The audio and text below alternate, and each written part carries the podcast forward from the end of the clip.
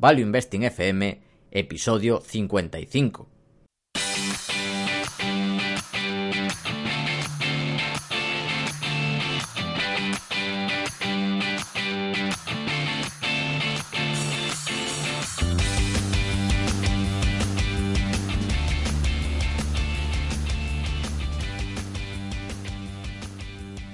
Hola, soy Paco Lodeiro. Bienvenido a Value Investing FM, el podcast semanal en el que te ayudaremos a sacarle partido a ese dinero que tanto cuesta ganar y ahorrar. ¿Cómo? A través del método de inversión más seguro, sensato y rentable, el Value Investing. Te recuerdo que si quieres empezar a sacarle partido a tus ahorros y no sabes por dónde empezar, tienes a tu disposición mi curso gratuito de Introducción a la Inversión en Bolsa en la web www.academiainversión.com. Y yo soy Adrián Godás, colaborador de Academia de Inversión y fundador de Hacia el Danubio, el único blog donde encontraréis temas que van desde Dostoyevsky hasta minas subterráneas en el Congo. Esta semana tenemos pues nuestra mítica sección del consultorio bursátil, donde contestamos las preguntas que nos enviáis. Pero antes, chan, chan, chan, Paco tiene que decir algo muy importante. Si algo importante que tiene que ver con lo que ya comentamos, de hacer una reunión, bueno, una reunión, un evento, un guateque, no, guateque no llega. una reunión, una quedada, podemos definirlo como una quedada con los oyentes del podcast. Y bueno, el problema que tenemos es que no sabemos cuánta gente se puede apuntar.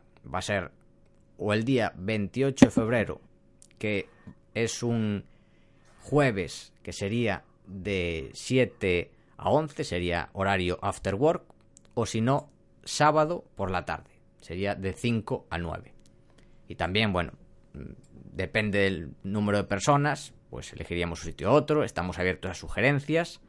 Así que en las notas del programa habrá un formulario para que os apuntéis.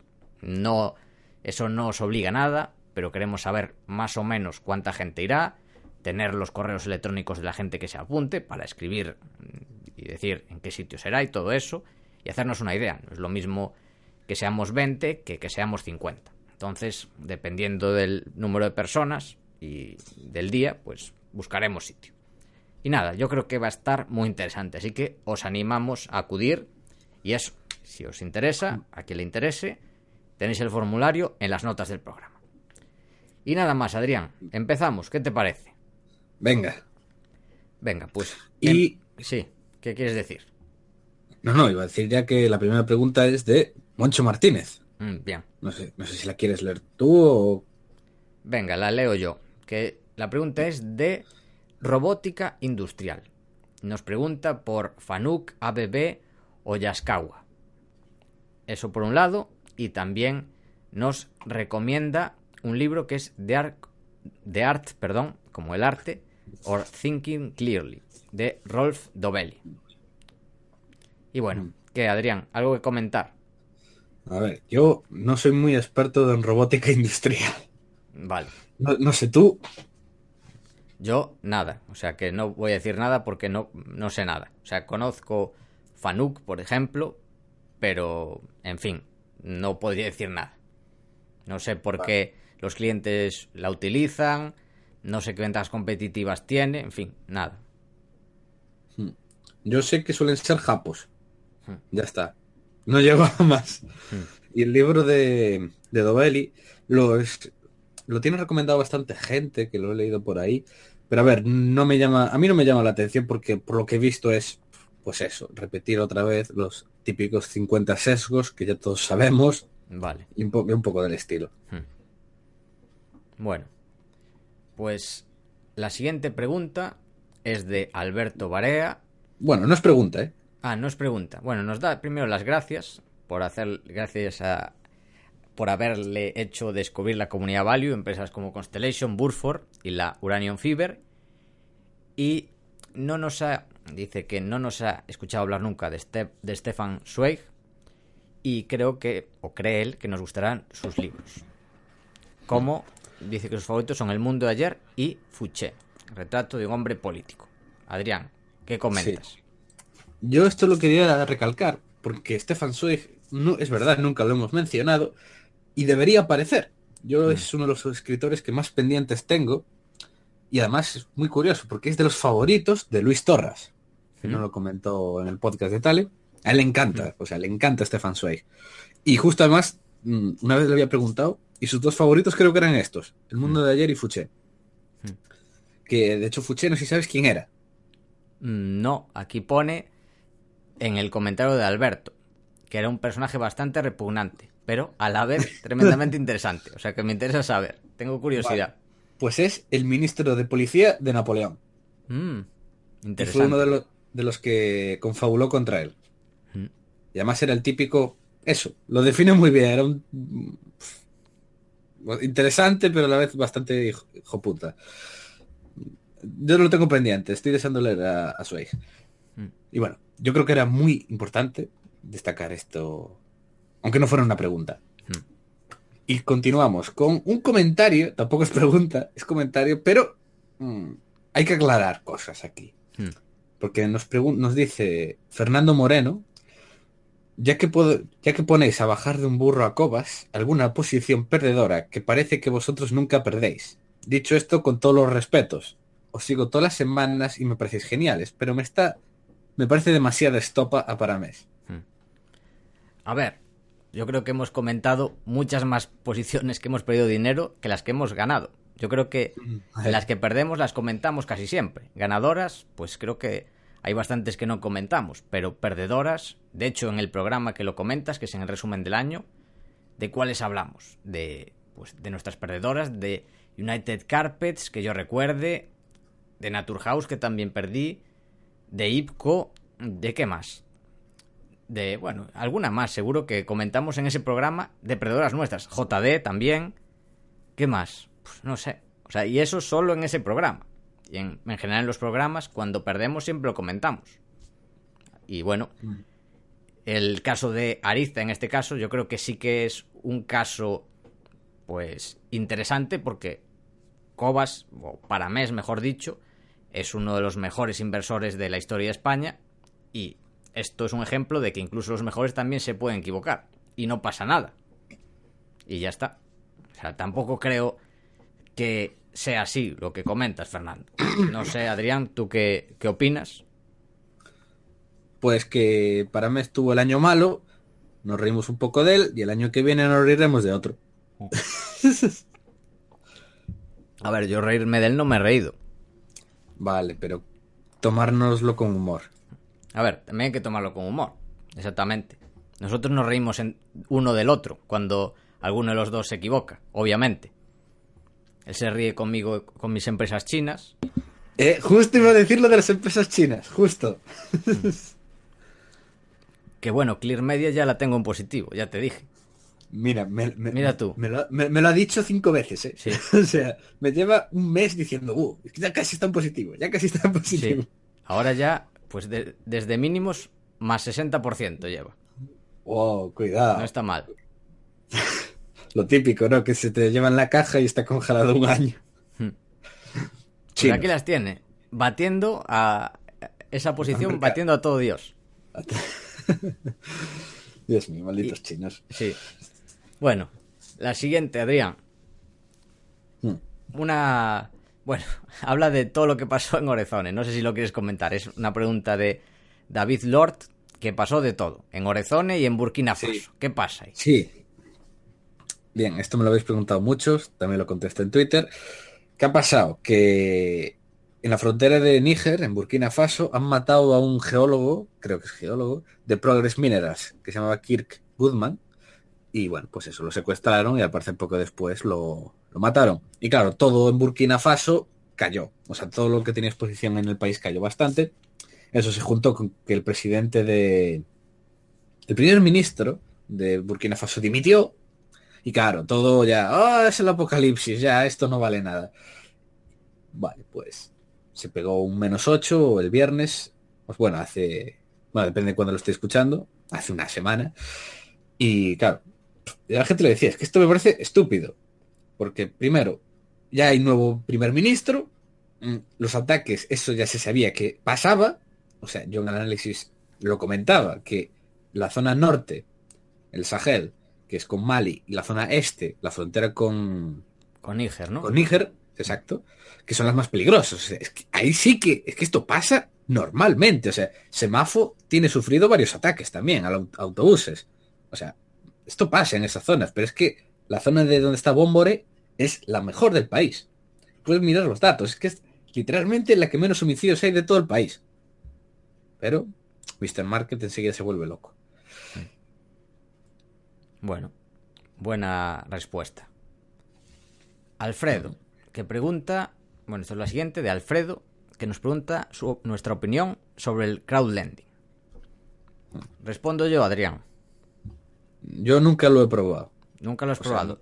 Nunca he entrado en ninguna plataforma de estas. Sí, bueno, yo estoy no de crowdlending. Crowdlending es que tú o en, en masa prestas dinero y te, y te devuelven con intereses. Es, digamos que sería el equivalente a invertir en renta fija, pero prestando dinero a personas o empresas. Mm. A mí me interesa más el equity crowdfunding, que es, digamos, como invertir en acciones, pero en startups. O sea, una empresa, en vez de salir a bolsa, ofrece una parte de su capital a inversores externos y pueden invertir, normalmente suelen ser tickets de 1.000, 3.000 euros, y un montón de gente puede invertir en la empresa. Y hay plataformas como eh, Crowdcube, como socios inversores, como en España, bueno, es que ahora no me están saliendo los nombres, hay- varias más mm, que puedes, bueno, hacer este tipo de, de inversiones en empresas, insisto, no cotizadas. El problema a día de hoy con el equity crowdfunding es que los precios al que cotizan, a que, bueno, cotizan, no cotizan, lo, digamos lo que te ofrecen me parece en general bastante caro. Yo estoy metido en varias, cuando salen ofertas pues lo suelo mirar, pero nunca he encontrado nada interesante. Pero nunca se sabe. Y, y ha habido cosas interesantes. Lo que pasa es que el problema es el precio. Que mm, yo creo que deberían relajarse un poco con las valoraciones que hacen en las empresas. ¿Cómo? No, Paco. Hmm. Es que mira, las startups van a curar el cáncer, inventar reactores a Marte, van a inventar el reactor de fusión fría. O sea, van a cambiar el mundo. ¿Cómo puedes quejarte de que sea caro? Hmm. Otra que no me acordaba, de Crowd Angel también, otra española, otra plataforma, digo. Ah, y otra cosa que no he comentado. Para dentro de la formación avanzada va a haber un curso este mes de Equity Crowdfunding, Chan, chan, chan. que no lo doy yo, lo da Valentía Concia, que es uno de los mayores expertos de crowdfunding en España, así que va a ser muy interesante. Y obviamente, como todos los cursos de la formación avanzada, incluido en el precio. Vamos, que de crowdlending no, no, no mucho, ¿no? No hablamos nada. No, crowdlending no me interesa tanto, porque tienes mm, o pierdes todo o ganas normalmente unos pocos intereses. En Eh, general, sí, es lo mismo que estaba yo pensando. Mucha, un- una vez, ojo, ojo, esto no es coña, me, lo pre- me preguntó mi opinión sobre el crowdlending un profesor de instituto. Hmm. Me preguntó sobre el crowdlending y yo le venía a decir esto, que justo lo que acabas de decir, es que es, si sale bien, gano poco, a ver, poco, a ver, es un tipo de interés que no suele ser bajo tampoco, ¿eh? sí. Para lo que, lo que parece con un banco. Hmm. Pero ganas, por ejemplo, 10, 15 y si, y si no vale, pierdes toda. Hmm.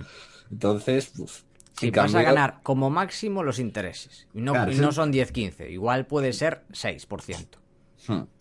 Es como, en cambio, el equity con funding, claro, eso es, Claro, puedes perder todo, pero también puedes multiplicar por 10. Hmm. ahí, está, ahí está. Eso, Entonces, eso es la convexidad. claro. Es convexidad. Bueno, pues más o menos creo que queda respondido, aunque no hablamos tanto de crowdlending, hablamos Sí. de crowdfunding en general. Y, el- y yo creo que es más interesante eso, el equity crowdfunding y eso. Hay un curso en la formación avanzada. Bueno, aún no está subido, pero lo subiré en breve. Bueno, siguiente pregunta. Para ti, Adrián. Buenas noches, Godás. ¿Qué opinas de Asanko Gold? Hmm. Es anónima la pregunta. Sí. a Sanco Gold, que es una minera de oro que estoy comprobando, bueno, que es canadiense y opera en Ghana. Hmm. Ghana, un, un sitio muy curioso, la gente no lo sabe, pero fue en su momento de, los, de las zonas más ricas del Imperio Británico, porque tienen algo que se llama el Ashanti eh, Belt, que es una, una zona de oro gigante, pero gigante. De hecho, Ghana a día de hoy es el segundo productor de oro de África entera. Hmm. O sea, es un sitio bastante bueno. Claro, y no la conozco, que conste la empresa, pero eh, me metí aquí en la presentación y a ver, ya veo cosas que no me gustan. Hmm. Como para empezar, que el, el ICE de la mina es 1050-1150. O sea, eso es Mm. que te cae un poco el oro y ya no ganas nada. O sea, pero nada. Mm. Que además habría que ver cómo está calculado este ICE. Porque cuanto más alto suele ser, más incentivo tienen las mineras a quitar cosas. Hmm. Porque el ICE no es una métrica estandarizada de... Pero la gente no lo sabe. No es una métrica contable estándar, no. Esto es algo que te hacen las mineras aproximado cada una. Claro. Y, y además el problema también que veo que está con Goldfields, que es una es la novena, creo, mayor, la novena mayor minera de oro del mundo. El problema es que a mí no me gusta nada Goldfields, me parece una, una patata enorme, o sea.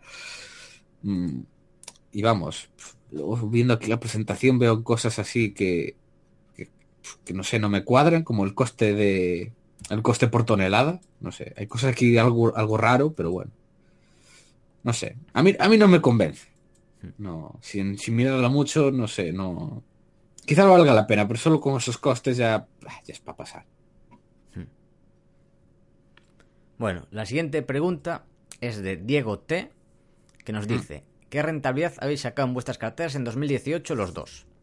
Yo menos 17, me consuela que algunos fondos value menos 30. Bueno, no, yo no creo que sirva mucho de consuelo mirar a otros. Hay que siempre mirar a los mejores, no a los que hagan peor que tú. Bueno, Sí. Adrián, ¿qué tal ha ido 2018? Pues yo estoy orgulloso, triste, enfadado, muchos sentimientos a la vez respecto a la rentabilidad de 2018. Hmm. ¿Por qué? Porque, por un lado, cabreadísimo, porque llegué a ir, llegué a ir más 34 Hmm. y acabé en más uno. En más Eso- uno. Bueno, Sí, y me jodió mucho esa caída. Pero, por otro lado, digo, joder, es que todo el mundo está en negativo. Hmm. O sea, literalmente si se acabó positivo 2018, buf, es la hostia. O sea, es, es brutal. sí, sí. Entonces, pues bueno, mm, a mí eso sí que me sirve algo de consuelo, haber acabado con ese menos más uno, sa- sabiendo lo mal que le ha ido a todo el mundo, la verdad. Entonces, no, pues no tengo queja. Confío Pues que yo- 2019 sea mejor. Yo he perdido, lo he calculado aproximadamente porque tengo dos brokers, pero aproximadamente creo que he estado en menos 2, menos 3. He acabado el año. Que tampoco está nada mal. Para el año que hubo, claro. Ahí está. Remonté bastante al final. También, como tuve más ingresos, pude comprar cuando cayó todo. Que también es algo interesante. Y bueno, más o menos. Ahora ya he recuperado, ya vuelvo a estar en positivo. Bueno, con este año con las subidas, obviamente. Pero también me ayudó Constellation, que está ahí a tope. Primera posición y haciéndose doble dígito. Las ventas que hice en máximos de algunas cosas. Bueno, en fin. Creo que para lo que hubo no me puedo quejar. Hice algunas cosas bien y otras cosas que, bueno, siempre se puede mejorar. Con acabar plano, ya se considera año de éxito, la verdad, 2018. Mm, Sí, para años malos es lo que dice Buffett. Cuando abrió su partnership, dijo, bueno, no me juzguéis solo cuando el mercado haga más 15 y yo haga más 20. Es mucho mejor los años que el mercado haya- haga menos 20 y yo haga cero. Esos años es mejor que lo otro. Sí, Sí. bueno. En fin. Pero bueno, no hay que mirar a- al mercado, hay que sacar siempre lo mejor posible. Hay decenas de miles de empresas cotizadas. Hay, siempre va a haber alguna que lo haga muy bien. Hay que buscarlas. Hmm. Bueno, Adrián, pregunta de videojuegos. Que había más, hay más preguntas de videojuegos. Hmm. Que, ¿Qué empresas tienes además de Paradox? ¿Y qué te parece CD Projekt? Bien, ¿qué empresas tengo de videojuegos? Ninguna más. O o sea, y además cada vez estoy más seguro es que si, si, si conoces Paradox y la conoces bien, no quieres tener otra. Hmm. O sea, es que el resto no le llegan. O sea, pero nada. Puedes tener alguna basurilla por ahí que está más barata o una cosa más especulativa, pero es que lo de Paradox es, es increíble. Así de, así de claro. Vale. Ya aprovecho. Bueno, esta es una pregunta anónima. Ah, espera, Pero- que veo que contest- te olvidaste de la polaca, ¿eh? Ah, sí, de CD Projekt, vale. Luego hay más preguntas de videojuegos, que también aprovecho para hacértelas a ti. Pero Ah, es verdad. CD Ah, verdad, está aquí. Sí, ya Sí, las sí. puse ahí para hacer todas juntas. Pero bueno, primero, Vale. CD Projekt. Sí, CD Projekt Red. Este es un estudio polaco, es de los mejores desarrolladores de videojuegos del mundo. El Mm. estudio este es espectacular. Lo petaron con The Witcher. Sí. Tienen los derechos de la saga, que además fue un negociazo brutal, porque no sé si sabes la historia, Paco. Sí, que luego ahora tienen denuncias y tal. claro, llámalo, llámalo- llámalo tonto. Hmm. Eh, The Witcher es una saga de libros. Y el autor le vendió los derechos para los videojuegos por, creo que fue, pf, 3.000 dólares o una cosa así. O sea, una chorrada. Y de hecho el estudio le dijo, va, pero no quieres el 20% del beneficio y tal. No, no, no, a mí dame el dinero. Le dijo, cash is the king. Se quedó el dinero y claro, de repente The Witcher 3, pf, 10 millones de, de juegos vendidos, juego del año, y el pobre, eso, sin dinero ninguno. Y cabrón se cabreó y demandó al estudio. Eh, que se joda, o sea, por haber sido idiota en su momento. Y A ver, quiso el, el dinero para gastarlo en whisky. seguramente, siendo Claro. polaco, en vodka. Hmm. Y el caso, la Eso, empresa... en vodka, pues, tienes razón. Si es- Ah, es polaca también el autor de los libros. claro. Ah, vale, no sabía, igual era un- de otro país. No, no, es polaco.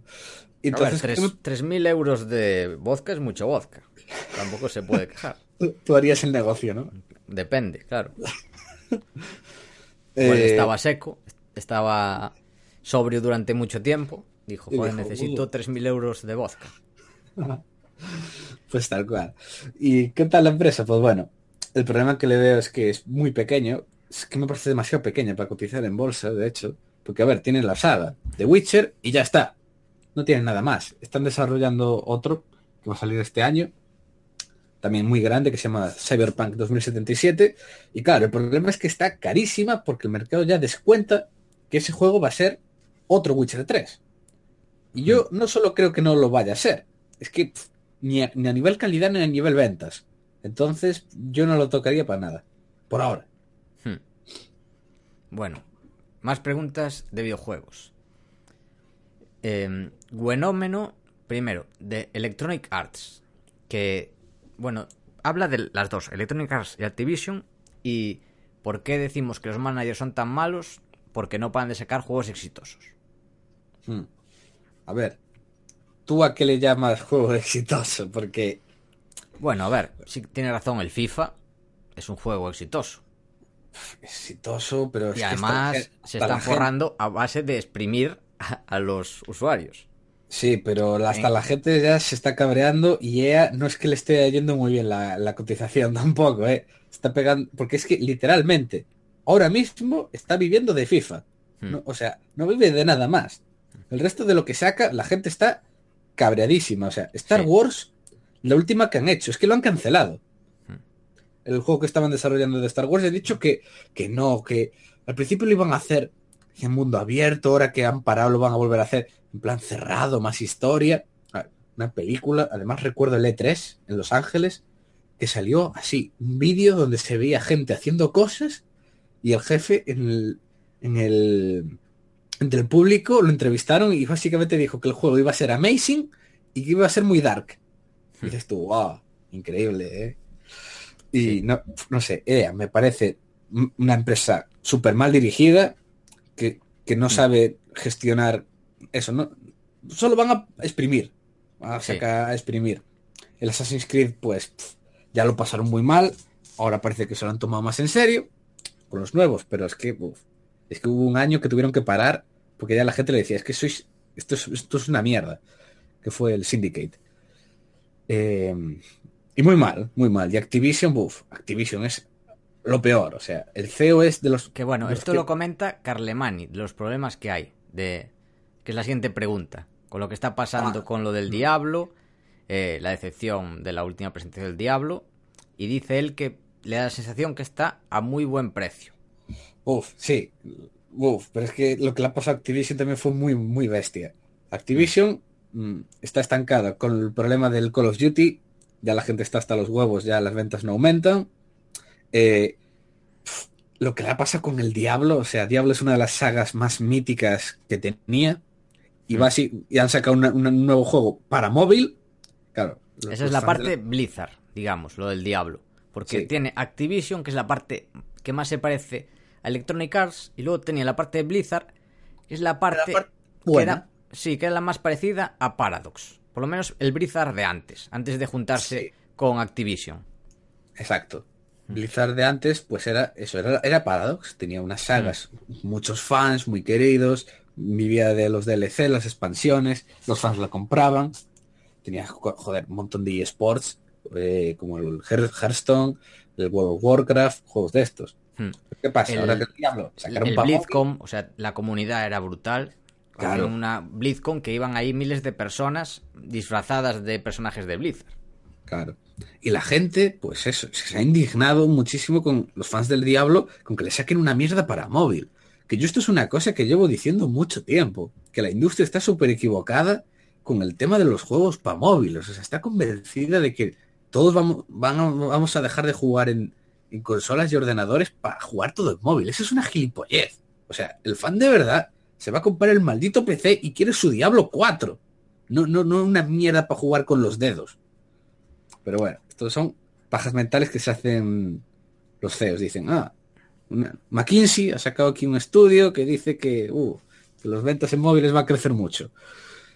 Y luego, Y bueno, o- otra cosa, que Blizzard lo que hacía antes era nunca sacar juegos malos. O sa- sacar un juego era un juego bueno. Pero haciendo esto, pues es una ofensa a los seguidores de Blizzard. Diciendo, yo estoy esperando por un Diablo que lo sacas cada varios años y sacas esto. ¿Qué me estás contando? claro, Eso por un se- lado. Y luego, el Hearts of Stone, no sé si lo conoces, es el MOBA de Blizzard. El, el de cartas. No, ah, no, Hearts of Stone. No, Hearts. No, eh, claro, es el Hearthstone, el de Claro. cartas. ¿Cómo es ¿Tú el, cuál moda? el MOBA de Blizzard? World of Warcraft. No, ese es un. Ah, el otro, el Overwatch. No, ese es el de. El Overwatch, es- está siendo un, un éxito, bastante. dentro también. de lo que. Ah, Es que fue, No, fue brutal. yo me refiero el Heroes of Storm, que es el MOBA. Ah, el que vale. compite con el Dota y compite con el League of Legends. Vale. Uf, Pues pero... El Heroes of Storm, lo que tiene, lo que hizo Blizzard, que fue una tradición, es que animó a jugadores profesionales a pasarse del Dota, del League of Legends, al Heroes of Storm a cambio de ellos cuidar la comunidad, hacer campeonatos, que en esos campeonatos se reparta mucho dinero, porque por ejemplo, en el campeonato mundial de Dota, que es el International, se reparten más de 20 millones de dólares en premios Hmm. entre los ganadores. O sea, imaginad el dinero que es eso. Pues se comprometió con eso y mucha gente se pasó, jugadores profesionales que se dedican a eso, que pueden estar en otros juegos, se pasaron al Heroes of Storm y ahora dicen que lo cancelan, que cancelan todo esto. Y claro, jugadores profesionales que tienen un montón de seguidores, que han dedicado un montón de horas a esto, se quedan completamente tirados. O sea, es una tradición de Blizzard a su comunidad. Y la es- última. Y la última, más. La última de Activision. Hace dos semanas, Hmm. uno de sus mayores estudios, que era Bungie, que son los creadores de Destiny, Hmm. resulta que había una cláusula. O sea, al parecer estaban muy en mal rollo. Entonces Bungie decidió mandar a la mierda a Activision. Y ahora van por su cuenta. Y por una cláusula de estas en letrita pequeña del contrato, se llevan todo el dinero de Destiny. Del 1 y del 2. Y de todos los derechos para hacer Destiny 3. Claro, una de las sagas, pf, además que más dinero le ha dado Activision además en los últimos tres años. Hmm. Ahora también se lo llevan. Hmm. Es que, es que estas empresas, que, es, que, es que yo tengo ganas de verdad de, comprar puts y hacer un short espiritual.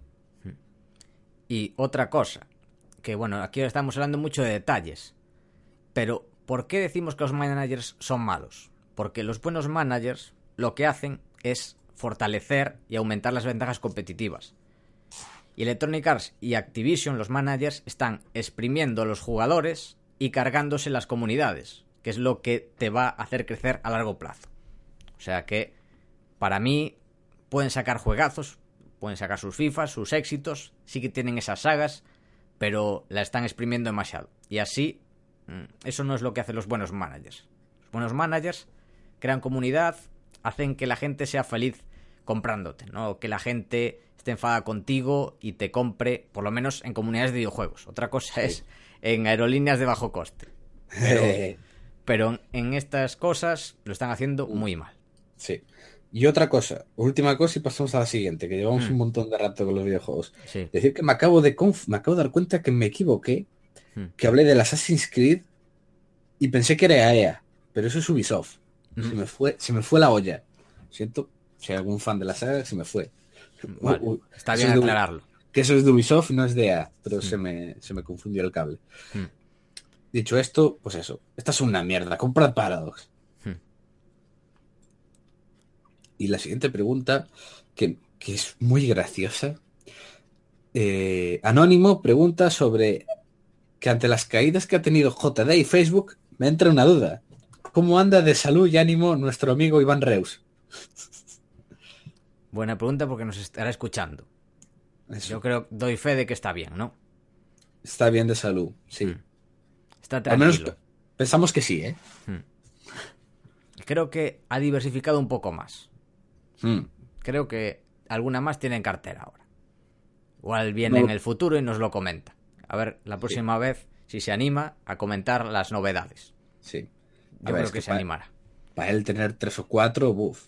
Sí. Eso ya es lo- locurón, ¿eh? Que por cierto, yo también las tengo, JD y Facebook. Y bueno, se lleva bien. Si miras a largo plazo y ves que los negocios siguen creciendo y las ventajas competitivas siguen ahí, pues el ruido de largo plazo te tiene que dar un poco igual. Y eso. Adrián, la siguiente, de Jesús Iga. ¿Qué opinas de Cloud Peak Energy? Pues mira, eh, tampoco la conocía, la miré un poquito a ver de qué era. Cloud Peak Energy es una de minera de carbón metalúrgico en Mm. Estados Unidos. Y a ver, si miras la gráfica, ves que misteriosamente en los últimos cuatro meses se ha hecho un menos 86%. Y Mm. que... o sea, y simplemente con ver la presentación del Q3, ya veo que me ha puesto lo que sea que ha sido por la deuda. Que se la ha llevado por delante. Y ahora está capitalizando 20 millones. 20 O sea, millones. Míralo, míralo si no te lo No, crees. no, sí, sí, puede ser. Que, y es eso, yo creo que está, es de estas que está a punto de quebrar por la deuda. Hay dos que están así, dos de helicópteros de rescate. ¿Qué? Hay dos empresas de helicópteros de rescate que, ultra endeudadas, en, en meses cayeron más de un 80%. Pa- eh, Un- Una no sé quién helicópteros. Helicópteros de rescate. De rescate. De, de servicios de Pero- oil and gas. Pero, pero, pero Paco, ¿cómo acabas mirando estas cosas? Una no sé quién la pasó. No sé si la pasó Adrián Hernández o si nos la, eh, la pasó, pues no sé. O Alex. No sé, alguien, alguien pasó el enlace de una web de, de estas americanas. De helicópteros de rescate. Dios Sí, de, de servicios oil and gas y tal. Y otra más, yo y que la encontré también por mi cuenta, no sé, buscando en internet y la encontré, que no son la misma y las dos, en plan, claro, ultra endeudadas y menos ochenta y pico. Estas son las que molan. Sí, Nah, no toquéis estas cosas, que además yo sé por dónde vais. Hmm. O sea, carbón metalúrgico en Estados Unidos. Obviamente sé que es porque habéis mirado la cartera de Estebarad, que tiene una, que hace, que es allí, que se llama, creo que es Contura, Contura Energy. A ver, si os gusta la empresa, compradla. No intentéis buscar el vecino de al lado que hace algo parecido para ir de especiales. Es como con Paradox. No, es que mira que este estudio que está en no sé dónde. No es lo mismo. Dicho esto, Hmm. pasamos a otra empresa de materias primas, mítica, en Venga. el Valle Español. sí. Arcelor, que la pregunta Rafa Fali y si a estos precios no la vemos como una gran oportunidad. Adrián, Bien. Arcelor es el mayor productor de acero del mundo. sí. y ya está, no sé nada más de la empresa. Lo único que me consta que es el valor bruto de acero, que la ha llevado en su momento mucha gente, mucha gente además que compró luego abajo, ganó mucho dinero, o sea, ha sido de estas que ha destruido mucho y también ha ofrecido mucho. Es ultracíclica, es la Sí, sí. típica De, de acero, de materias primas. Sí, Se da vuelta el ciclo, menos 80, menos 80 y pico.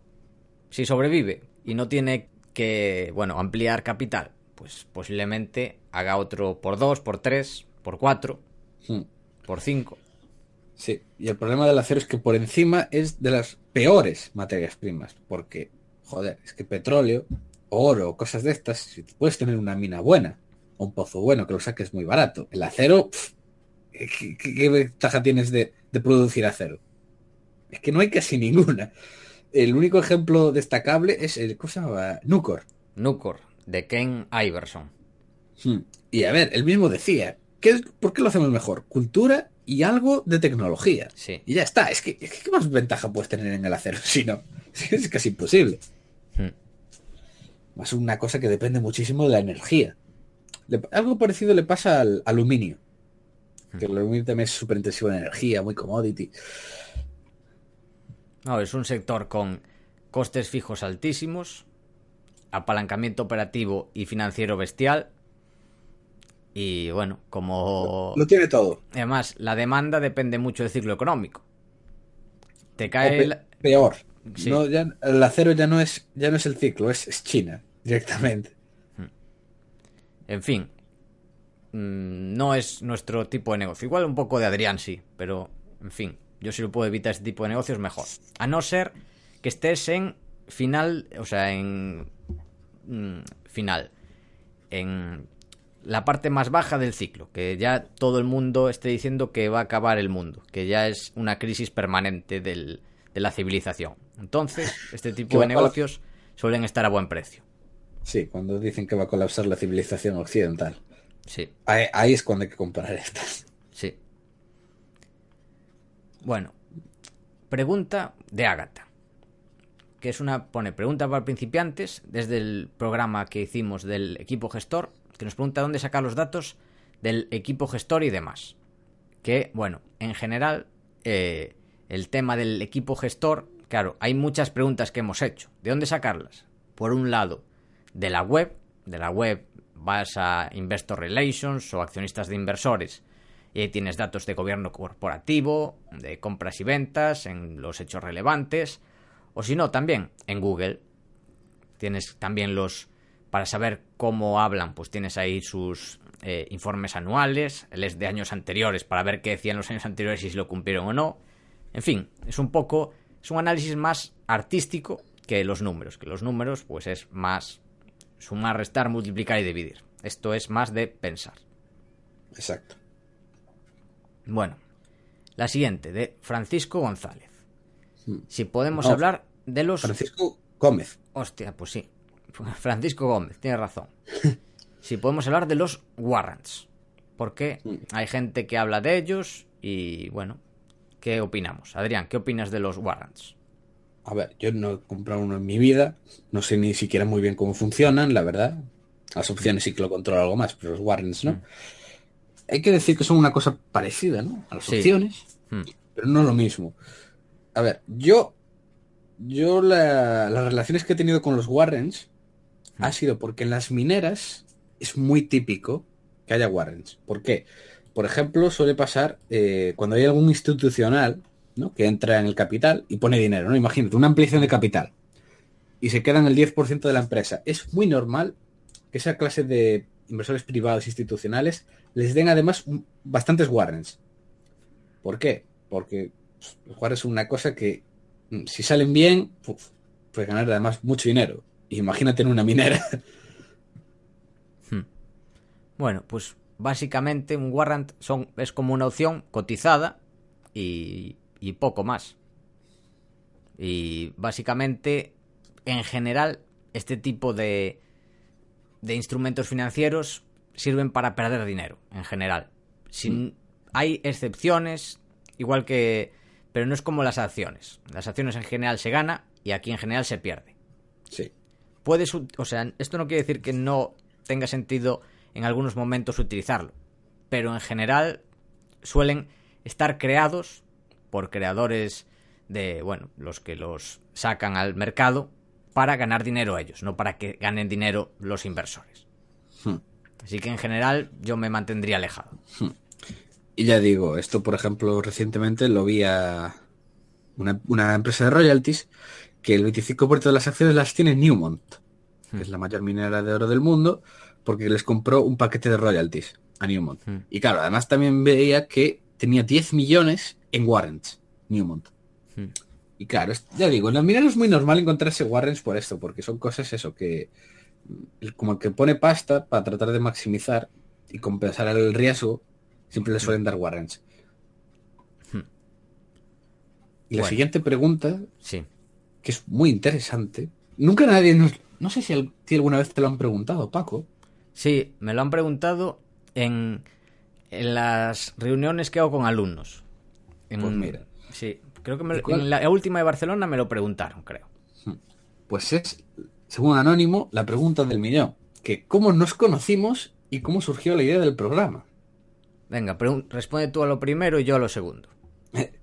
Vale, ¿cómo nos conocimos? Esto, esto sucedió cuando yo estaba, es- fue hace uno, dos, sí, fue hace dos años, más o menos, Mm, sí. hace dos años, cuando yo estaba en primero de carrera, eh, que empecé en tema de bolsa, o sea, yo ya llevaba un- ya un, pues, bah, yo llevaba ya entonces ya dos o tres, ya leyendo y tal, pero cuando empecé la carrera, en la universidad, había unos chavales también que intentaban así montar algo de bolsa, y yo contacté con Paco, porque yo lo seguía, lo seguía eso en el blog, me gustaba mucho lo que ponía, tal. Y le envié una vez, pues un correo, simplemente diciéndole, hola, hola, Paco, me llamo tal, eh, me gustaría, si podría, ya que eres de Coruña, si podrías pasarte algún día por Santiago para el club de bolsa, tal. Y fue así. Y coincidió pues eso que Paco me dijo, ah, pues voy. Y así fue como lo conocí. Hmm. Luego, Fue una charla interesante. Estaba ahí saborido también. Es verdad, estaba saborido, mítico. Hmm. Algún día vendrá el programa para contarnos algo. No sé lo que, pero vendrá. Algo, nos, algo de fiscalidad, posiblemente. Nos Ah, pues- dijeron, programa de fiscalidad, que está estudiando la oposición a, al tema fiscal. Pues, pues sí, mira. pues, en un tiempo quizá venga. Pues mira, es buena idea. Eh, y así surgió. Así nos conocimos y poco a poco, pues eso, hablábamos por WhatsApp Hmm. y eso, nos fuimos conociendo más. Y, ahí- y hasta que llegó a finales del año pasado, Y la idea del programa, sí. ¿Que lo ibas a comentar tú o lo no, no, te, te estaba así haciendo la introducción, así bonita. Ah, vale. A ver, la idea del programa viene de más atrás. De que es idea, no es mía, es de Joan Boluda. Ya hemos hablado aquí, pues, muchas veces de él. Que de hecho estuve en su programa de, YouTube, en su Late Show. Si alguien lo quiere buscar, eh, ahí estoy. Buscáis en, en YouTube Paco Lodeiro Late Show, pues ahí salí. Y bueno, la idea es que, bueno, yo acudí a Joan para que me ayudase con temas de marketing de, de la web y me insistió mucho en el tema del podcast. Me dijo, a ver, tú tienes un blog, tu blog tiene mucho éxito, pero el futuro no está en el blog, el presente. O sea, el, el blog es más o menos, puede tener su nicho mercado, pero es más el pasado. Y el presente es YouTube, que ahora empieza a estar saturado, pero lo que es el futuro es el podcast. El podcast porque en Estados Unidos está arrasando y en España casi no hay. Y ahí es donde tiene sentido estar. Y además, eh, lo pasas bien haciendo. Bueno, él tiene unos podcasts, pues creo que está en el número 25 de España, que es una animalada, que es un podcast de marketing. O sea, arrasa su podcast, es divertidísimo. Y es un formato que está muy bien, conectas muy bien con la gente. Adrián y yo lo pasamos muy bien haciéndolo. Y la gente, bueno, somos conscientes que lo pasa bien y le gusta porque nos lo comenta. Y estoy de acuerdo que es un gran formato. Y bueno, me convenció Joan y dije, bueno, pues tendré que hacerlo. Pero dije, ¿y si lo hago con Adrián? Para buscar el lado troll del programa. y bueno, así cunde, porque bueno, estamos los dos, somos así un poco de, de contraste entre uno y otro. Y es lo que hace interesante un poco el blog. ¿No crees? El blog. El blog no, el podcast. sí. Hmm, y así queda súper bonito. Hmm. Y eh, es muy, muy entretenido. Además, pues, lo- siempre que nos lo comentáis que os encanta, pues, porque es muy ameno, muy, muy divertido. O yo con mis troleadas o mis minas, pues Hmm. nos lo pasamos todos muy bien. Hmm. Y esta es la historia. Así que ahora ya lo sabéis. Bueno, el siguiente. eh, para el consultorio, Adrián. Esta es de Zed. Me estoy mirando Energy Fuels. Valoro positivamente que haya entrado BlackRock. Justo a mí me parecía que era positivo, pero el no. Explícalo, por favor. A ver, Cid, te explico. BlackRock. BlackRock tiene el fondo de minas más grande del mundo. Hmm. No sé, no, no sé cuántos billions son. Billions son. Hmm. Y a ver. Es que, ¿qué, qué más da que haya entrado BlackRock o no? O sea, BlackRock tiene todo el mercado. O sea, pero, pero cuando digo todo es todo. O sea, tú entras en la composición de la cartera, es lo mismo que otro de. No sé qué gestora es. No es BlackRock, es. Fidelity, por ejemplo. Fidelity, una de estas puede ser. Y tú es que esto lo mismo, son fondos gigantescos que tienen BHP, Río Tinto, Glencore, tal, tal, tal. Y luego van comprando eso, cachitos del 5, 6, 8, 10% en mineros por ahí. O sea, es que BlackRock está en todas. No es que haya entrada, es que está en todas, casi siempre. Si llega un mínimo de tamaño, BlackRock va a estar ahí. Vale. Siguiente pregunta. Que es de. Muy extenso. eh, sí, pero no puse de quién es. Bueno, Anto- lo puse. ¿Dónde lo pone? No pone aquí Antonio. ¿Cuál? No, pero esa es la siguiente. Digo la de, Ah. la de Zardoya. Vale, pues esta no la tenemos. No tenemos quién lo ha enviado. Mm, tú ve leyendo, yo busco de quién es la pregunta. Venga. Vale, bien. Eh, bueno, pues eh, es básicamente preguntan sobre Zardoya Otis, la empresa de ascensores que es aquí española. Y bueno, pues eso comenta que cotiza muy barata, una re- rentabilidad por dividendo bastante alta, sin deuda, un ROE muy alto y, a ver, es bastante cíclica y tal. Y pregunta básicamente a Paco, pues, ¿qué opina al respecto? Vale. La pregunta ya lo he encontrado, porque me la mandó por email. Es de Fernando Somoza. Vale. Bueno, él me hace su valoración, ve un upside del 64%, eh, una valoración de 9,83, eh, aplica un PER de 25, que es el la media de los últimos 25 años, y bueno, hace un- una serie de cálculos. ¿Y cuáles son mis comentarios de Zardoya? La tengo un poco mirada, no mucho, pero en general, no la he mirado mucho porque no me parece una gran oportunidad. En relación a la valoración que hace Fernando, pues me parece muy optimista valorar eh, Zardoya Otis a 25 veces, aunque sea la valoración que le ha dado de media el mercado los últimos 25 años. Hay que tener cuidado en la valoración relativa, qué valores tomar. Para mí me parece peligroso utilizar las medias del mercado, porque yo suelo otorgar una valoración, un múltiplo, según la calidad del negocio, no según el histórico. Es lo que hago yo y creo que es más correcto hacerlo así. Bueno, cada uno lo hace como considera oportuno, pero para mí mm, Zardoya no vale 25 veces. ¿Y por qué? Pues porque desde 2009 sus ingresos por acción llevan cayendo de media a más de un 5% anual. Hablando con gente que sí que la analizó, me comentó que eso se debe a que la compañía, que esto también tiene que ver un poco con lo que están haciendo Electronic Arts y Activision, abusó de su poder de fijación de precios en la reparación y el mantenimiento de ascensores. ¿Y qué pasó? Pues apareció nueva competencia. Parece que la sangría ha parado, pero veo complicado que pueda crecer mucho. El ROE, bueno, comenta también Fernando que el ROE es alto, pero hay que tener cuidado, porque da igual que el ROE sea alto si no puedes reinvertir el capital en expandirse. Entonces, el ROE te importa poco en estos casos. Pasa lo mismo con, por ejemplo, bolsas y mercados españoles. ¿Qué más da que el ROE sea alto o sea bajo? Si no puedes reinvertirlo. En ese caso, te da igual. Y bueno, también comenta que es interesante porque estamos en la parte baja del ciclo inmobiliario español. yo tampoco estoy tan de acuerdo que estemos en la parte baja del ciclo inmobiliario. Tampoco creo que estemos en un boom, pero parte baja del ciclo, pues no creo. Más bien parte media. O no lo sé, pero parte baja yo diría que no. Así que considero que hay mejores opciones. No sé, Adrián, si tienes algo que comentar de Zardoya Otis, si la has mirado. Yo qué voy a saber de los ascensores españoles. A ver, en general suele ser un buen negocio. Suele ser un negocio mmm, con, con mode. Pero el problema es si aprietas demasiado. Como parece que sucedió en Otis. Por lo menos es lo que me contaron. Y lo mismo puede pasar con Electronic Arts. O Activision. ¿Exprimes demasiado a tus clientes? Pues igual, cuando puedan, te dan de lado. Así que eso puede pasar.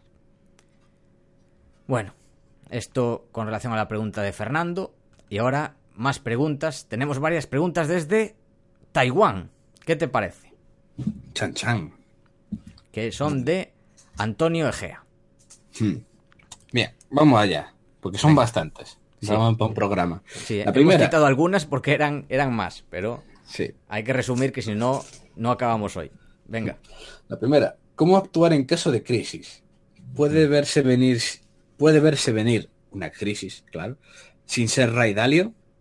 Simplemente confiar en tener buenas empresas y que pase el chaparrón, perdiendo dinero momentáneamente, invirtiendo más si es posible. Vale. Yo lo que intento es, esto lo comenté en la charla que di en Finect, invertir en empresas que sean antifrágiles. Es decir, que si viene una crisis, que esas empresas salgan reforzadas. Llega una crisis y Berkshire cae, no pasa nada, va a comprar otras empresas a precio de ganga. Lo mismo Constellation, llega una crisis y caen los el gasto publicitario, no pasa nada. Quien más va a sufrir van a ser los medios, van a ser, bueno, los tradicionales, ya sean periódicos, van a sufrir las televisiones. Google no creo que sufra. Es más, creo que la gente que se anuncia va a decir, buf, ¿para qué voy a seguir eh, gastando el dinero en televisión y en periódicos, pudiéndome anunciar en Google que es más rentable? O en, o en Facebook. O sea, yo creo que son negocios, más bien, por lo menos la mayoría que tengo, o antifrágiles, o por lo menos robustos, que pueden aguantar bien la crisis. Si estamos en crisis, o sea, tipo 2008-2009, en ese caso, igual comprar negocios tipo Arcelor sí que tendría sentido. Si tienen, encontramos negocios que pueden sobrevivir y si sobreviven, pues igual multiplicar por 5. Eso sí, puede, pueden haber caído un 80% y luego caer un 50% más y ponerse en el menos 90%. Eso suele pasar. ¿Quién aguanta? Ahí es lo complicado. Aguantar en, el, en época de crisis. Ahí es donde se tiene, bueno, se tiene, se necesitan nervios de acero. No sé si quieres comentar algo, Adrián. No cintuar. Sí, si puede verse venir, que es otra pregunta, pues mm, es complicado, es complicado. Yo no sabría vener- verlas venir. Siempre va a haber eh, economistas que te digan que, economistas, inversores, gurús, que te digan que el año siguiente va a haber una gran crisis. Eso lo hay todos los años. ¿Por qué? Porque alguno acierta de vez en cuando, entonces se hace famoso, lo llevan a las teles, vende libros y tal. Pero bueno, eso creo que es muy complicado eh, verlo antes de, de que pase. Bueno, la siguiente, Adrián. A ver, ¿cómo resumo esto? Sí. Que cada cuánto reconfiguramos la cartera. Puede ser un, un buen resumen. Sí. Y si tenemos un pozo de dinero, que, que quizá Adrián tenga una mina de oro, pero con 20 años ya estaba pelado. Claro. Porque que, claro, nosotros cuando caemos, decimos, claro, si cae compras más. A ver, por ejemplo, en las últimas caídas, las que hubo a finales de diciembre, compré con un poco de dinero de la gente que se dio de alta en el curso en, en la, en el aniversario, entonces tenía algo de cash, luego aparte había otras empresas que mientras todo lo demás caía, esas aguantaron, entonces dije, bueno, pues vendo estas para comprar otras gangas. O sea, reconfiguramos así. Constantemente, pues depende. Hay veces que todo se mueve poco a poco para arriba o se mantiene todo plano y hay veces que cae el mercado, como pasó a finales de año, de forma irregular. Pues en, ese, Mm. en esos momentos, pues es cuando hay que reconfigurar. Si vemos que hay oportunidades, claro. Y bueno, básicamente eso. O sea, eh, tú no decides cuándo reconfiguras. O sea, el mercado, pues va moviéndose, es Mr. Market el que te da las oportunidades. No está ahí para guiarte, está para servirte. Te las pone en bandeja y tú decides cuándo vender y cuándo comprar. Y básicamente es eso. Estar preparado para aprovechar las oportunidades. Bueno, esta pregunta, la siguiente, es interesante. Es una pregunta que suelen hacer la gente que está empezando, que es ¿por qué algunas acciones de empresas valen 5 dólares y otras 10.000? Ah, Incluso- sí. Esto, esto, Paco, por favor, acláralo mucho porque... Incluso las de Berkshire clase A valen más de 200.000, si no me equivoco. No, más de 300.000. 300.000. Sí, Es que se dice rápido. Es la acción Claro. más cara del mundo. claro. Pregunta si esto se decide la, em- lo decide la empresa, en base a qué, si hay alguna diferencia a la hora de invertir. Bueno, esto eh, es, eh, es una pregunta muy común. Esta pregunta es muy común entre la gente que está empezando, como ya comenté. Y esto depende, digamos, la empresa es un pastel. Y depende en cuántas partes se reparte en pastel, tantas opciones habrá. Opciones no, tantas acciones habrá. Y básicamente es eso. Y la empresa decide en cuánto partir. Normalmente, cuando llega un precio, por ejemplo, 100 dólares, 200 dólares, la empresa hace un split. ¿Para qué? Para que las acciones sean más líquidas. Y la gente pueda comprar, pues si tiene 100 euros, comprar una acción. ¿Qué problema había con Berkshire Hathaway? Que si querías comprar una acción costaba 50.000 y solo la gente que tenía 50.000 podía comprar una acción. Eso era un problema y de hecho una persona creó un fondo de inversión que solo invertía en Berkshire y batía el mercado de forma consistente. Entonces, la gente que quería invertir en Berkshire compraba acciones, bueno, acciones, en este caso serían participaciones de este fondo, que podía entrar con 100 euros, con 200, con 300, y él invertía todo en Berkshire. Entonces, ¿qué hizo eh, Buffett? Crear la clase B sin derecho a voto, y ahora se pueden comprar acciones de Berkshire desde, ahora están cotizando aproximadamente la clase B por 200 dólares aproximadamente, y la clase A está a 300.000. Y la diferencia, nada, o sea, no, esto es muy importante, una empresa no es más barata por cotizar a 10.000 o a 5. Las Berkshire, clase A, pueden cotizar a 300.000 y estar baratas. ¿Por qué? Pues porque hay pocas y la empresa vale mucho y la parte de esa empresa pues vale mucho más. Eso es muy importante. Y Abengoa puede cotizar a un céntimo y estar caro. ¿Por qué? Porque vale cero. Y ya está. Yo, Eso, yo he mucho visto... cuidado, ¿eh? Con la gente que invierte diciendo, hostia, esto es- cotiza a un céntimo. Qué barato. Sí. No, igual no es tan barato. Si cotiza un céntimo, igual es por algo. Yo he visto mineras a 2 y 3 céntimos la acción. Hmm. Suele ser malo, ¿eh? En general suele ser al revés. Cuanto más barata, más bajo parece el número de la acción, más bananero suele ser la empresa. Cierto. Y cuanto más alta, suele ser empresones. Constellation Software, que son uf, 800 dólares, una cosa así. Eh, ¿Cuál es? Priceline. También Sí. vale un- montonazo. Sí. Berkshire. O sea, es eso. Cuanto más alto el número, suele ser mejor. Sí, cierto. Que también pregunta eh, Antonio que, bueno, no es mejor que lo dividan a un precio razonable para que más gente pueda permitirse comprarlas. Bueno, en general suele hacerse, pero a veces les da igual al- a, los gestores. Como es el caso de Buffett. Bueno, le dio igual O sea, pero hasta luego, cierto lo- punto. luego, Sí. luego ya quiso sacar, claro, para todos. Sí, sí. Luego quiso que fuese accesible a cualquiera, sí. Y bueno, ¿hay un límite de acciones que una empresa puede sacar a la venta? No, o sea, la- puede diluirse eh, Eh, hasta muchísimo. Sí, ¿Tú, ¿Tú cuál es la empresa con mayor número de acciones que has visto nunca, Paco? Es que tampoco recuerdo. Pues no sé, supongo que las más grandes, pues la empresa más grande que, que se te pase por la cabeza y que tenga un precio por acción bajo. Pues no sé. Yo Google, digo por ejemplo, está a 1000. Facebook, bueno, Facebook no es tan grande. Amazon también la acción es cara. Pues no sé. Mi- mi- mira cuántas acciones tiene Solgol. Solgold. Pero bueno, es una Ay, acción muy no, pequeña. Una empresa eh, muy pequeña. O- 800 millones. Bueno, por eso muy pequeña. Vale, pero, pero, pero mira cuántas acciones tiene. Bueno, tampoco. ¿Y cuánto cotiza cada acción? Ah, 0,6 creo. 0,6, eso no es nada. Habrá otras que mucho más. Seguro. Vale, pe- pero, pero créeme, creo que deberías saber cuántas acciones tiene eso. ¿eh? No, hay otras que más, porque tú multiplica 0,6 por número de acciones. Seguro que hay otras que tengan más.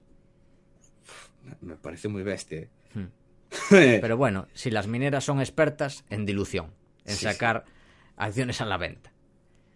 Bueno, y por último, dos recomendaciones, que ya llevamos una hora, Adrián, hay que ponerse las pilas. Dos Venga. recomendaciones. Programa sobre cómo diversificar y un programa sobre el Brexit. Tomamos nota. Y gracias, Antonio, y que nos hace ilusión que nos escuchen desde Taiwán. Por cierto, cuando preguntéis algo, por favor, dejar de dónde sois.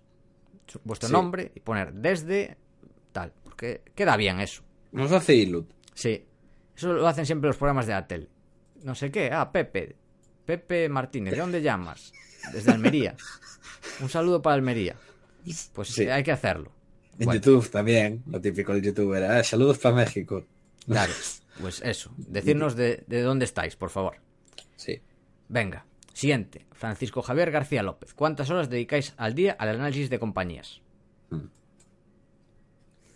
Yo no puedo decir ningún número porque hay días que ninguno, hay otros días que me paso toda la tarde y mitad de la noche, sin exagerar. Hmm. Entonces, pues no, no te puedo decir. O sea, es que incluso sacar una media no tendría sentido, yo creo. Pues yo, idem. Igual que Adrián, depende. Bien. Cuando bien. encuentro algo, igual me quedo ahí loco con una empresa. Depende de lo que encuentre. Hmm. Pero no tengo, no puedo decir cuánto al día. Ni al día, ni a la semana, porque hay semanas que menos y otras que estoy a saco porque he encontrado cosas interesantes. O porque cae la bolsa y entonces digo, uff, voy a ponerme las pilas con estas que tenía en pensadas para mirar más adelante, pero que están cayendo, pues venga, a darle duro. Así que depende.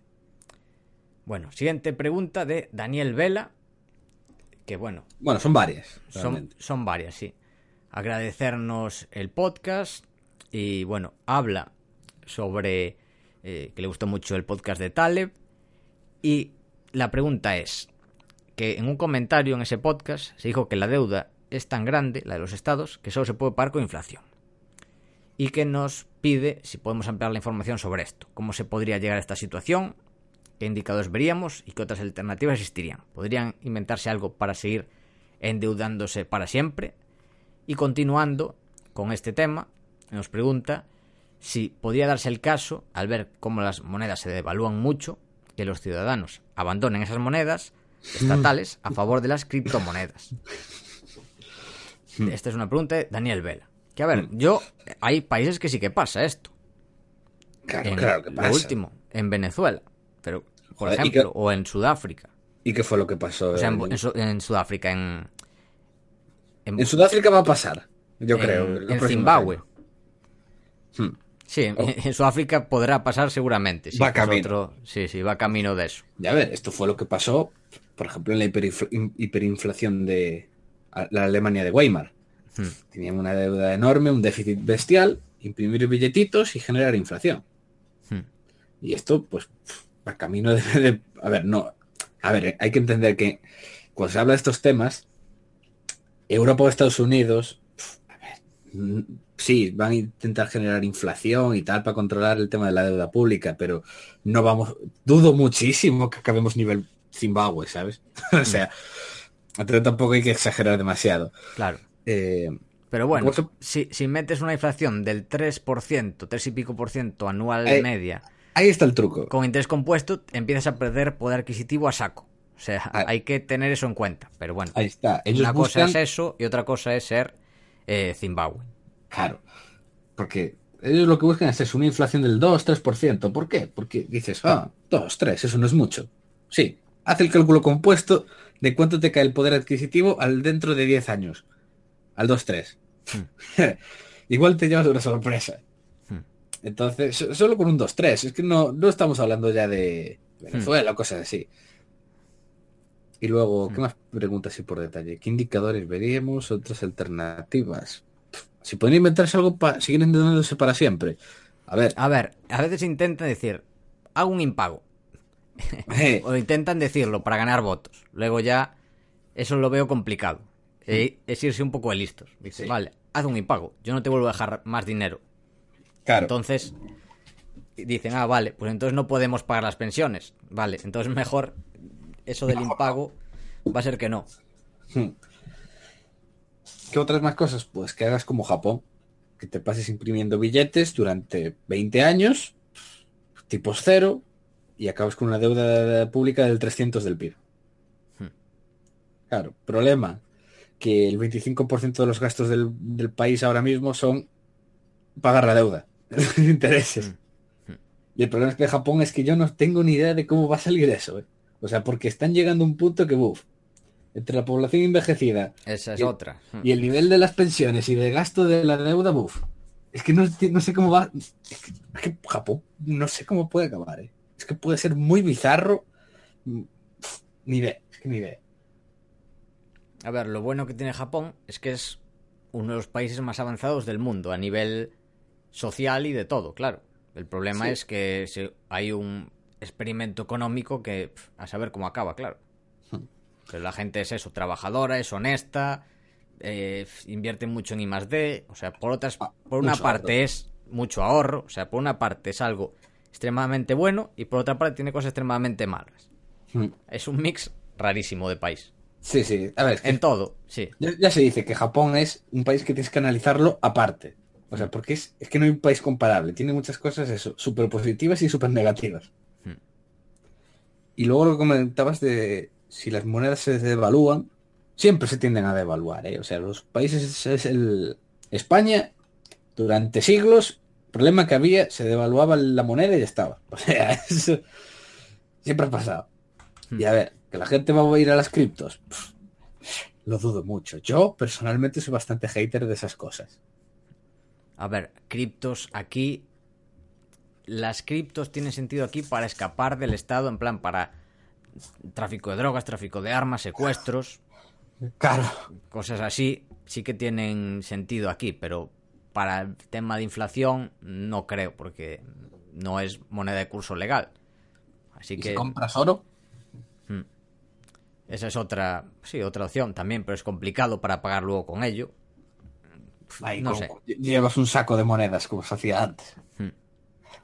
Sí, bueno, en fin, no sé, es, es complicado. Yo, las criptomonedas sí que tienen sentido en esos países y para ciertas, ciertas actividades fuera de la ley, pero bueno, lo veo complicado. Igual como reserva de valor, si hay alguna puede tener sentido, no lo sé, es complicado saberlo. Y, y cuál, qué criptomoneda puede tener sentido como reserva de valor, no solo que lo tenga, sino cuál, en fin, complicado. Siguiente pregunta, también de Daniel, que habla sobre algo, bueno, volvemos otra vez a Taleb, el método de la altera de Taleb, que es invertir la mayoría en algo muy seguro y poco rentable, y un poco en algo muy arriesgado y tremendamente rentable. Para vosotros, ¿qué inversiones tendrían estas características? Adrián, bueno, nosotros conocemos el método de Taleb, pero no lo aplicamos. Pero, bueno, yo quizás un poco a medias. Porque sí que invierto la mayoría en algo muy seguro, pero no poco rentable. Y sí, menos en algo que es. que tiene algo más de riesgo, pero más potencial. Pero no sería algo a medias. Entre. O sea, no sería como lo de Taleb, algo muy seguro y poco rentable, y algo muy arriesgado y tremendamente rentable. Tú, Adrián, ¿qué opinas? A ver, lo de Taleb es muy extremo. Él Sí. lo decía en Antifrágil, que la idea era meter el 80% en bonos del tesoro y el resto en opciones. Claro, eso te sale muy loco. Lo que hace, y yo hago pues más o menos lo, lo mismo que dice Paco, solo que al revés. Yo tengo poco de las cosas seguras y un montón de la cosa loca. Yo tengo mi tercio de la cartera en compounders, empresas así muy bonitas, seguras, que a la gente le gustan. Y luego tengo pues el resto en, mi- en minas, pozos de petróleo y cosas así. Hmm. Entonces, en cierto modo, se puede decir que es un poco como la idea de la altera. Sí, pero no, no somos tan radicales como Taleb. Pero sí, bueno, más o menos, pero menos extremos. Taleb ya sabemos cómo es. Sí, sí que es. Yo creo que el que mejor lo resumió, que yo se lo escuché resumir a, fue a Luis de Blas. No sé si fue aquí en el podcast o cuando estuve con él en persona, que dijo que a él Taleb le encantaba, que le parecía un talibán. Que estaba loquísimo. Hmm. Yo creo que nadie lo había definido mejor. Y pasamos a las preguntas de Eva, Hmm. que nos escribe desde Salamanca. ¿Veis cómo, cómo nos Sí. hace ilusión que pongáis el, el- el sitio? Un abrazo a, todas a todos los que nos estáis escuchando desde Salamanca. Los que seáis de Salamanca y estéis en otros lados, o los que estéis ahí estudiando posiblemente, trabajando o de fiesta. Eh, Mira, podemos hacer estas cosas. Si nos decís de dónde sois, este Ta- tipo de saludos. también nos decís, "Ah, os escucho de cuando vuelvo de la borrachera, de fiesta, pues, Mm. joder, eso nos haría mucha ilusión. Mm. Eh, bueno, el caso. Nos dice, si solo tengo mil euros para empezar a invertir, ¿qué broker recomienda? Claro, que bueno, ella ya puso que es muy debajo de lo recomendado, que ya lo sabe, vale. A ver, yo que recomiendo de broker. mm, A ver, yo recomiendo ahorrar más, para empezar. Con mil euros, claro, ¿qué puedes comprar? Dos acciones, bueno, vale. O sea, dos acciones, dos tipos de empresa. Bueno, para empezar igual es mejor que nada. Pero aquí la clave es ahorrar. Broker, yo creo que de giro, ¿no crees, Adrián? Seguro. No, sin duda, lo mejor del giro. Siguiente pregunta. ¿Bajo qué circunstancias haríamos una operación especulativa? Adrián. Es que, Aquí es que es complicado definir especulativo. Claro, es que ¿qué les llamas operación especulativa? Sí, Esto viene, supongo, que de que Eva habrá leído a Graham. Puede ser. De, de invertir o especular. Yo es que, ya te lo he dicho, Paco, es que yo solo con ver la pregunta, yo ya sé de, de dónde viene la idea. O sea, lo, lo que ha hecho la persona antes de preguntar. sí, puede ser que sea de, de leer a Graham. Una especulativa es que, Y- bueno, quizás no aseguras el principal, que puedes perder dinero. Eso ya podría considerarse especulativo. Vamos a utilizar esa definición y ¿bajo qué circunstancias? Primero, con un- tiene que haber un alto potencial. Si creo que puedo perder dinero o bastante dinero, tiene que haber mucho potencial.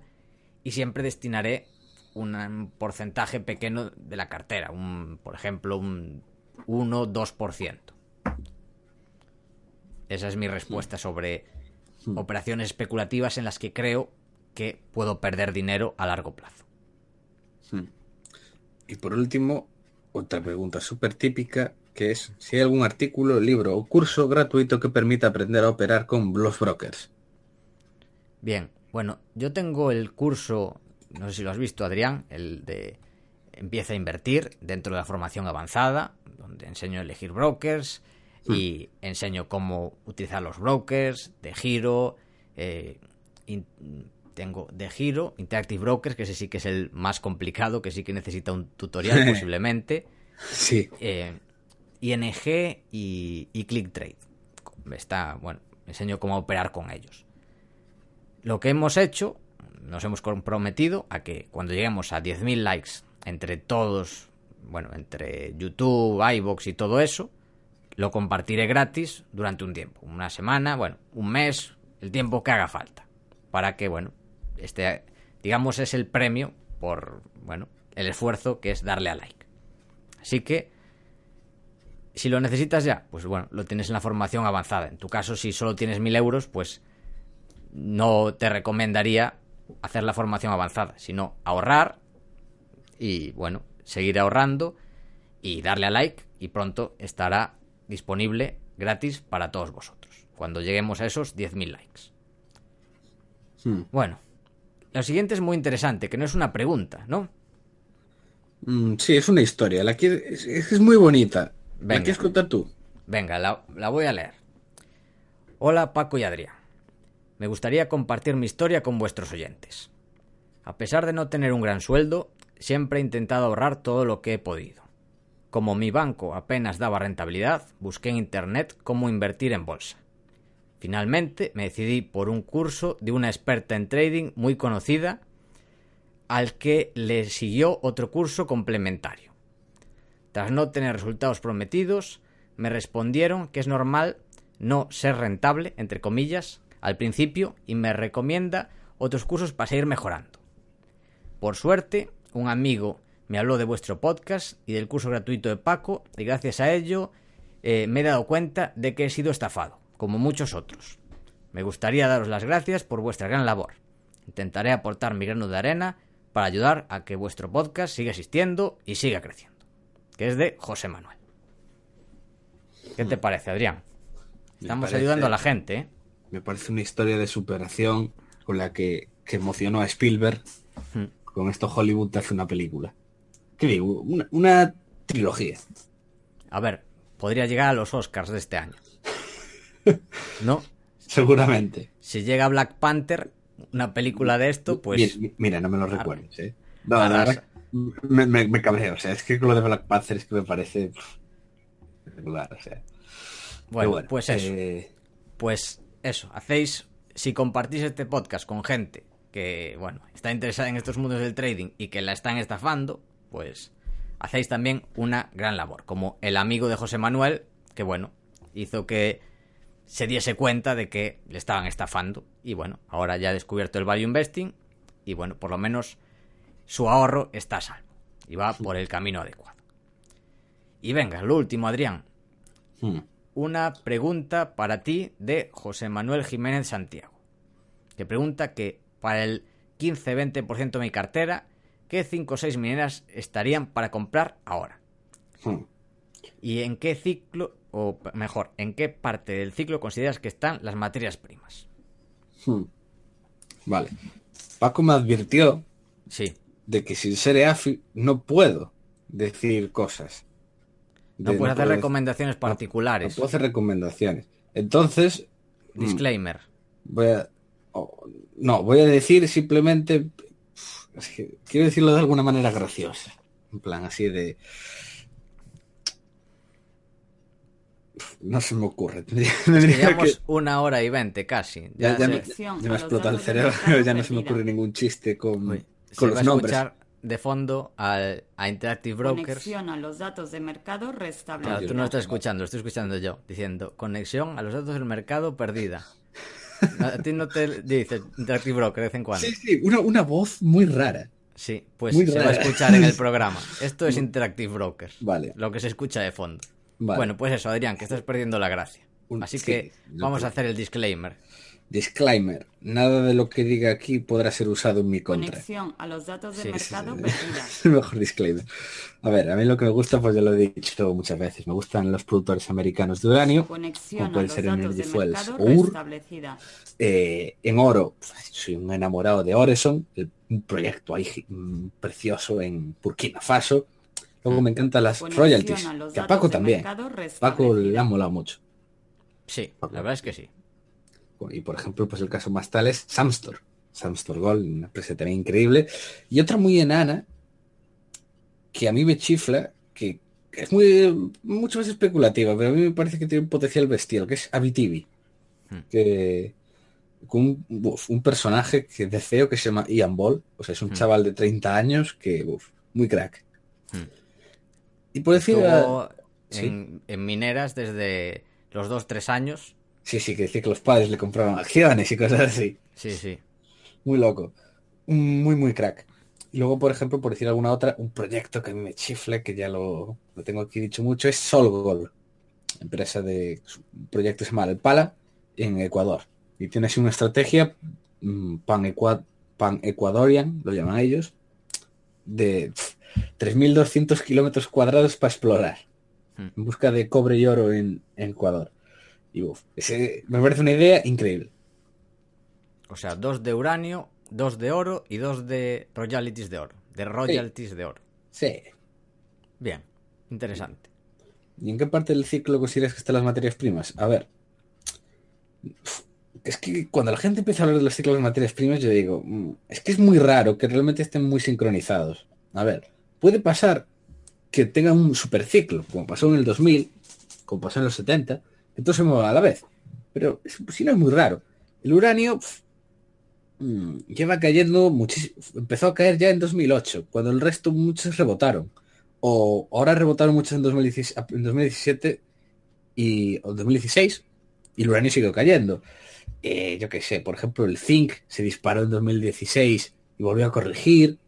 El paladio lleva un... va- fuera coñas, creo que el paladio va a ser el metal del lustro. O sea, porque es una cosa muy loca, ¿eh? Lleva como multiplicar por tres, una cosa así.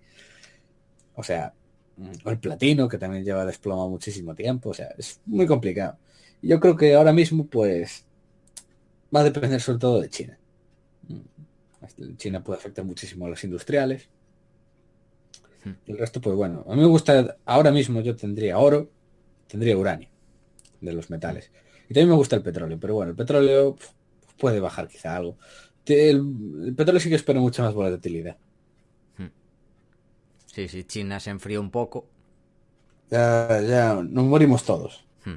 Que llevo- es que pf, llevo un par de semanas, Paco, no sé tú, que solo me salen. Guau, es que mira, caen las exportaciones en Corea. Guau, es que mira, China, China, China no sé qué. A ver, yo lo digo, o sea, peta ya, por favor. O peta ya, o no lo hagas. Pero No lo hagas a medias, claro. no lo hagas a medias, no, no me vengas con esta mierda de, de, ah, mira, ay, mira, mira lo que se viene, mira lo que se viene. No, no, hazlo ya. O no lo hagas. Sí, pero nada. Está siempre que peta, que no peta, Sí, llevamos así que caen, sube solo la economía solo un 6%. muy flojo, ¿eh? Sí, sí, flojísimo. En fin, Pues nada. Menudo podcast nos ha quedado, ¿eh? sí, sí. Yo creo que ha sido, hablado de todo. yo creo que fue porque nos liamos con el tema de los videojuegos, ¿eh? Sí, de videojuegos Fuera- hablamos bastante. sí. Fuera coña, yo creo que nos liamos mm, pero más de 15 minutos con esa tontería, ¿eh? No sé, pero bastante. Bueno, es un tema interesante. Hmm. Igual hasta hay que hacer un programa solo de videojuegos. Quedaría mucho de lo que hablar. Ay, me cunde, me cunde Sí. mucho. Pues hay que pensarlo. Hay que poner una fecha. Bueno. ¿Algo más que añadir, Adrián? Nothing to add. Pues esto ha sido todo. Hasta la semana que viene. Esperamos que te haya gustado el programa y como siempre queremos darte las gracias por estar ahí y también te agradeceríamos mucho que nos dieras las 5 estrellas en iTunes, tu me gusta en iBox, tu like en YouTube, el corazoncito de Spotify, que lo compartas como hizo el amigo de José Manuel, que le salvó de una vida de trading y de perder mucho dinero, ya que ayudarás a eso y a que también este podcast siga existiendo y siga creciendo. Desde aquí, Paco y yo nos despedimos. Que el valor te acompañe.